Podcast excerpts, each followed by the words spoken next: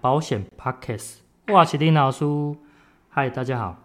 最近呢、啊，在网络上我看到某一个律师的一些言论，那我觉得还不错，跟大家做一个简单的分享。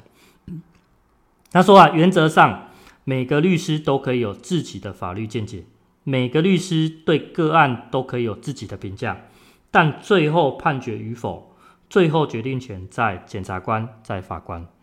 然后很多乡民会在网络上拿 A 律师的话来打 B 律师，那 B 律师的话再去挑战 C 律师，我们觉得这样大可不必。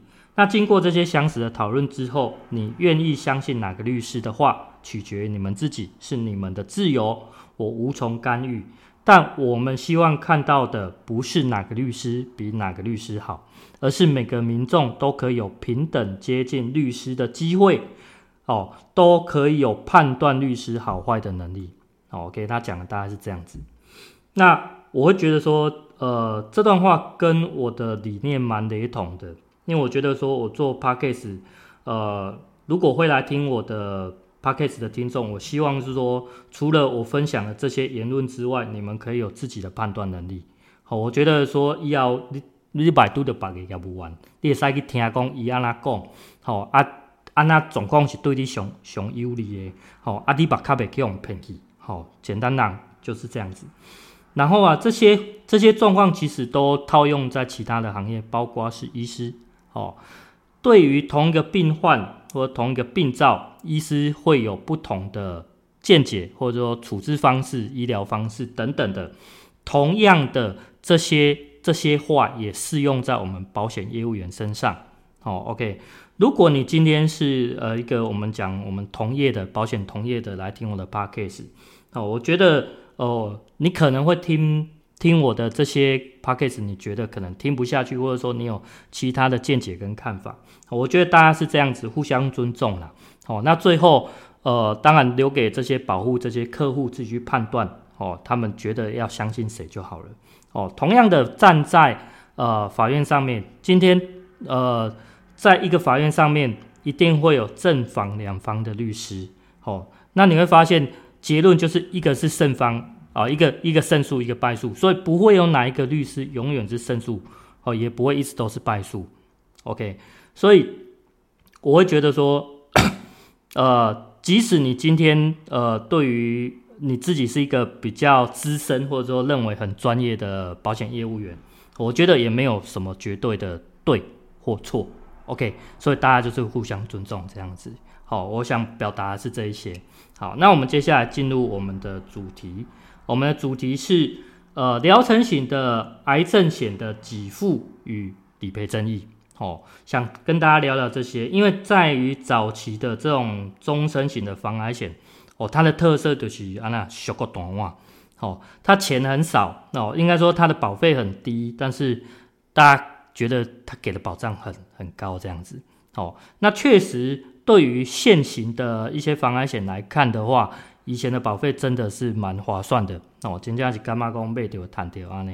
好，那以前的这些内容，我们讲所谓的防癌险，几乎都是所谓的疗程型的居多居多。那它的内容大概有哪些？就是一些呃，因为癌症而住院的这些日额的保险金，哦，或者是说癌症的。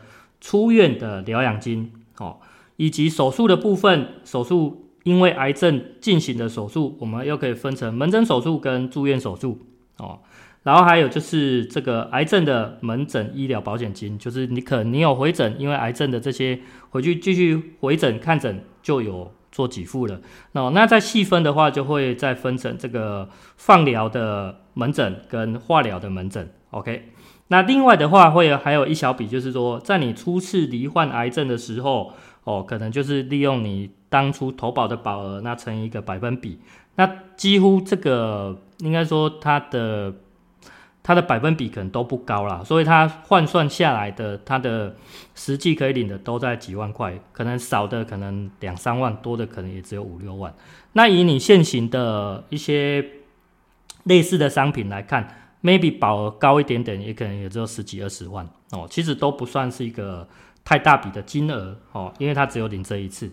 那主要最大笔的金金额在哪里哦？通常都会在这一笔叫做因为癌症哦，因为癌症的关系而直接这种身故的这种呃身故保险金，它才会领到这个全额百分之百的保额。所以如果呃因为癌症已经身故才领到，我觉得对于这些癌症治疗的话，都不是一个很有利的。为什么？因为我们其实领到保险金的用意就是希望用保险金去 cover 我们这些医疗保险费。哦，医疗费这样的部分，OK，好，然后呃，我想跟大家继续介绍，因为像这种疗程型的癌症险，它的前提都是以治疗为前提。哦，那治疗方式，呃，依据这个癌症治疗方式又分成好几种。哦，那我将它分成七种。哦，第一种是手术，哦，切除的部分手术；第二种是化疗；第三种是放疗；再来就是标靶。哦，标靶药物治疗，再来是免疫疗法，哦，再来国外比较新的是这种荷尔蒙疗法，或者说称为激素疗法或者内分泌疗法，哦，这种是同一个的。再来就是骨髓移植，哦，骨髓移植。那根据癌症的类型，或者是说它的级别、生存率的不同，以及肿瘤位置、大小、数目，每个患者的治疗方式都不一样，哦，有的可能只需要一种的治疗方式。但是多数的患者都需要结合不同的治疗方式来做治疗。好，那我们这边的话，呃，我觉得想要特别提出几个值得探讨的问题，就是来跟大家做讨论。哦，这边有三个问题。第一个问题是关于这种呃治疗癌症的昂贵自费项目，是否能够在这种癌症险里面申请到理赔？好。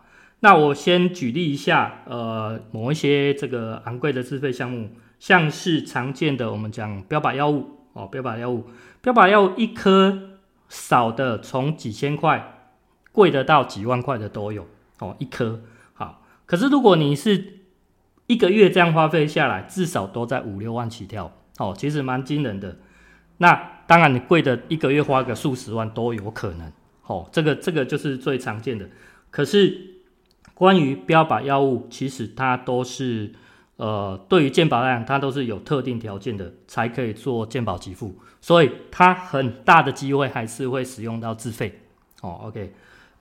然后第二个是所谓的次世代定序基因检测，哦，这个东西就不一定大家有听过了。哦，什么叫基因检测？它是先检测基因的反应。如果良好，再来实行这个标靶药物治疗，或者说免疫疗法，可以减少这些治疗无效的浪费，哦，让患者的治疗成功希望更大，哦，所以在于这种所谓的单基因检测，哦，某特定的单基因检测来讲，它的花费大约是数千块，哦，不一定。但是如果是属于这种刚刚提到的次世代的这种基因检测，叫多基因的话，它的花费大概落在十万到二十多万不等，哦，所以它其实就是一个不小的花费了，哦，但是它可以更有效、更精准的，呃，帮助我们的病患去治疗这些癌症的部分，哦，其实，呃，以免后续的浪费啦，OK，好，再来，还有一个。比较知名的昂贵项目就是我们讲微创手术。那微创手术的目的在于什么？目的在于缩小患者的手术伤口，然后降低出血量以及术后的疼痛感。好，疼痛感。那最知名的就是莫过于这个达文西机器手臂。哦，它基本的耗材费，哦，耗材费我们使用一次的话，落在十几到三十万不等哦。哦，这个就是蛮可怕的。哦。那最后还有就是关于我们前到前面有提到一些放射线治疗，那呃更新的话还有一些放射的仪器的不同的话，那我会有分成什么刀什么刀的，那我们就是呃跟大家介绍几个这样子。第一个叫伽马刀，伽马刀它是针对这种头颈部的癌症哦，而且它花费起码在十四万起跳哦。那这个东西健保给不给付？有有条件的给付，什么条件？当你的肿瘤直径小于三点五公分，而且不超过三处的话，才有做健保给付。哦，换句话说，如果你比这个严重的话，不好意思，请你自费。哦，十四万起跳。啊，第二个是什么？第二个是电脑刀哦，电脑刀，电脑刀它同样是针对小范围的哦，在五公分以下的，那它的花费就是从二十万起跳。呃，花费第一次就是二十万的，如果你再做第二次、第三次，它就是持续再加个几万块，就是持续累积上去。哦，那健保给付的方式，它跟伽马刀是一模一样的。好，那第三个是螺旋刀。哦，螺旋刀它是利用所谓的电脑的呃断层，呃电脑断层定位。哦，可是它的耗时的时间比较长。哦，耗时时间比较长，这个是。对于患者或医师来讲，会比较累的一点。好，那它的费用落在十五到三十五万哦。但是它的好处是说，它的嗯 范围就不像前两者这么小，它范围会比较大一点。那多数还是会采用自费的部分。啊，那第四个话，一样是范围大的，而且金额会不用花这么多的，叫做锐束刀哦，锐束刀。它的花费大概是到三至六万哦。那介绍这些放射仪器，其实并不是说哦、呃、用什么贵一点的就比较有效，或者说便宜一点的就怎样。重点是在于，呃，每种癌症或者说它的肿瘤大小，每种情况不一样，你要根据医师去帮你判断说用哪一种仪器对你的治疗方式最有效。OK，所以就像前面讲的。多数的患者他需要结合不同的方式，所以你不不是讲打做一一种，你就一定有效。好，OK，好，所以我们前面讲的这些昂贵的自费项目，到底会不会赔？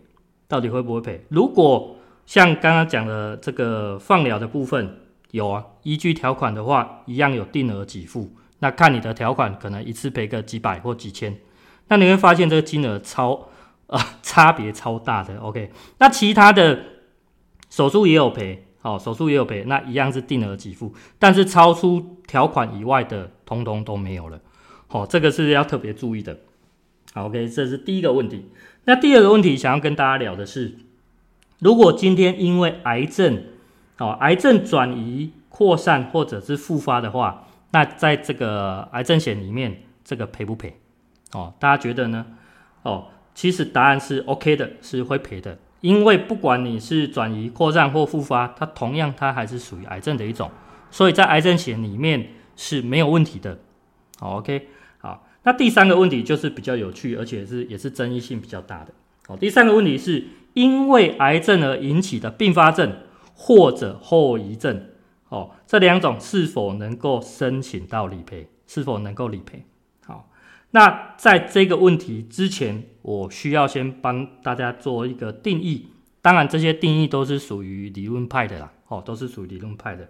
哦，那我在查了一些资料之后，发现，呃，医师可能会将这些临床的状况，哦，将并发症分成两种，哦，一种叫疾病并发症。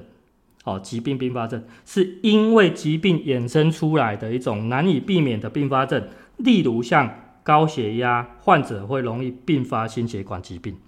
好，OK，这个这个东西是大家可以理解的。好，那第二种的叫治疗并发症，或者称为手术并发症。哦，是因为手术而导致而且难以预防的并发症，例如哦，例如手术后的这个组织粘连。或一些并发这个脓疡溃烂，甚至是伤口裂开渗血这些等等的哦。好，然后 这个是医师上面的理论，哦，这是医师上面的理论。再来，我们来讲呃保单条款里面，保单条款里面会常见的会有两种状况哦。第一种状况是呃写说。治疗癌症为直接的原因，这样的话才有做一些给付哦。那既然他说以治疗癌症为直接原因，就是不包含所谓的并发症。那第二个称为治疗癌症为直接原因，或者直接因癌症引起的并发症。那有提到并发症，表示这张保单它是可以赔并发症的。好。那根据这些条款的定义，我们再回来看我们的题目，说并发症跟后遗症。好，现在来了。那什么叫并发症？对于保险公司的定义来讲，我们前面提到的疾病并发症才是他们要赔的，才是他们想赔的。好，那手术并发症或者说这个治疗并发症，对他们保险公司的定义来讲，这个叫做后遗症，因为他们觉得这是医院医师或者护理人员那边导致的，并不是直接的原因。好。你有注意到条款上面都会写直接，好，所以呃，在条款上不管哪一种，其实多了一个并发症，他们要理赔的，他们的费率就有一定的差异哦，哦，因为他们觉得他们把这个呃并发症的部分涵盖进去了，OK，这个是在保险公司的理论上面的理论上面。那这边要跟大家讲的是，在实务上会有什么状况？实务上，因为保险公司跟保护双方的认知常常有不一样。哦，那刚刚是保险公司的认知，那保护的认知是什么？今天我因为癌症去住院治疗，那当然我后面的整个手术什么整个状况，当然是一起赔的啊，怎么会分开呢？那因因为这些通。都是源头都是来自于癌症，我后面才会有其他的状况嘛。这个是保护的认知。其实我也可以，我也可以想象的说保护的这种想法。因为如果我今天是一个保护，我投保这个，我会觉得说我整个疗程包括我治疗的怎么样，保险公司是不是要全程负责？哦，这个这个也是我我可能会想到的东西。好，所以在双方认知不同的情况下，常常造成什么？A 公司赔，但是 B 公司不赔。那 B 公司不赔会变怎样？上法院，变成上法院。好，OK。但是我觉得在这个的前面，是因为呃，保险公司的保单条款里面写的不够清楚哦，写的不够清楚。他们会写以癌症治疗为直接原因，虽然写出直接的。但是他是不是可以把直接跟间接两个是分开来的？好，就是你另外再写一个间接，所以不赔什么样的？而且在这一点上面，除了条款写的不够明确之外，业务员也不见得有带到。好，这个东西是导致后面呃这种癌症险常常有争议的一个原因啊。我觉得在这边这方面是大家值得特别去注意的。那上法院会有什么样的状况？法官通常会依据两点，一个是有无因果关系哦，有无因果关系。所以，呃，如果是因为癌症引起的，当然后后面还是有可能会得到理赔，保护还是有可能会得到理赔，就是我讲的这个手术并发症。好，那第二个是会依据这个保险法的第五十四条的第二项哦。哦，那内容是什么？我大家讲一下。保险契约的解释，应探求当事人的争议，不得拘泥于所用之文字。如有疑虑时，以做有利被保险人的解释为准。好，OK，大家听完这一段话就知道，呃，在保险法里面还是站在被保人的立场多一点。哦，这个所以是比较有利的。可是，就算最后被保人可以得到理赔。可是我觉得上法院本身就是一个劳心劳力的事情，哦，所以你不只要花时间，又要花那些精神，我觉得这是非常非常没有必要的。好，OK，所以这就是我今天想要做这一集跟大家来做讨论的。那当然，我也会提供我认为呃什么样的方式，我们尽量去呃减少这些争议，或者说用其他的险种来呃转嫁这些风险。好，OK，好。那为了避免这些建议啦，呃，这些争议啦，我的想法会比较倾向于说，呃，如果你之前有这些终身医疗，呃，不，终身防癌的，我会建议再加所谓的一次性的、一次性给付的这种癌症险，哦，跟这种实支实付医疗险，哦，在这两块上面，第一个实支实付医疗险，大家其实都可以想象的出来，就是说在于昂贵自费项目上面。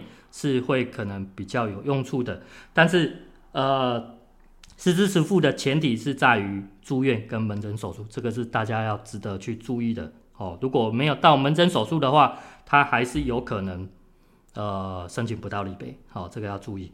那第二个是刚刚讲一次性给付的这种癌症险，它的好处是在于说，哦，它跟疗程型的差异在于说，疗程型是要以治疗为前提，哦，疗程型是要以治疗，但是一次性给付的是确诊，确诊的那个结果诊断书就符合我们的给付标准的，好。所以我觉得这个上面是比较明确，而且也比较不容易有争议的。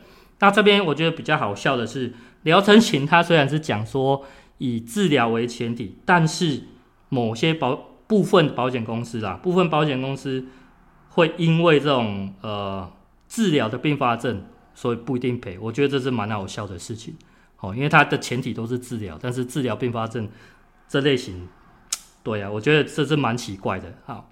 好，那不管是哪一种癌症险，它都会有这种九十天的等待期哦，九十天等待期，这个是避免保护这种带病投保的状况哦，所以大家也不要去投机取巧这些。好，那最后再跟大家介绍这种一次性的癌症险哦，因为在一百零八年的一月一号，金管会保险局已经有对这个下一个比较明确的定义，所以它的给付上面也比较不容易有争议了。哦，它分成三种级别，一种是轻呃初期癌、轻度癌跟重度癌。好、哦，那初期癌有分成三个，初期癌就是原位癌或这个ลิ้脐癌，以及第一期的恶性瘤，以及二期以下且非恶性黑色素瘤之皮肤癌。OK，这个是属于初期癌。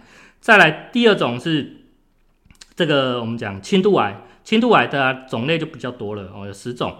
包括了慢性淋巴性的白血病一二期，然后十公分以下的第一期的合金氏病，然后第一期的前列腺癌，以及第一期的膀胱乳头状癌，以及甲状腺伪乳头状癌，以及边缘性卵巢癌，以及第一期的黑色素癌，以及第一期的乳癌，以及。第一期的子宫颈癌以及第一期的大肠直肠癌，总共有十项哦，这十项都属于轻度癌。那我们前面念到的这一些，只要不属于前面这些，一律都属于重度癌。好，那它的给付的比例是怎么算？呃，根据各家保险公司的呃给付条件的不一样哦，通常初期癌跟轻度癌。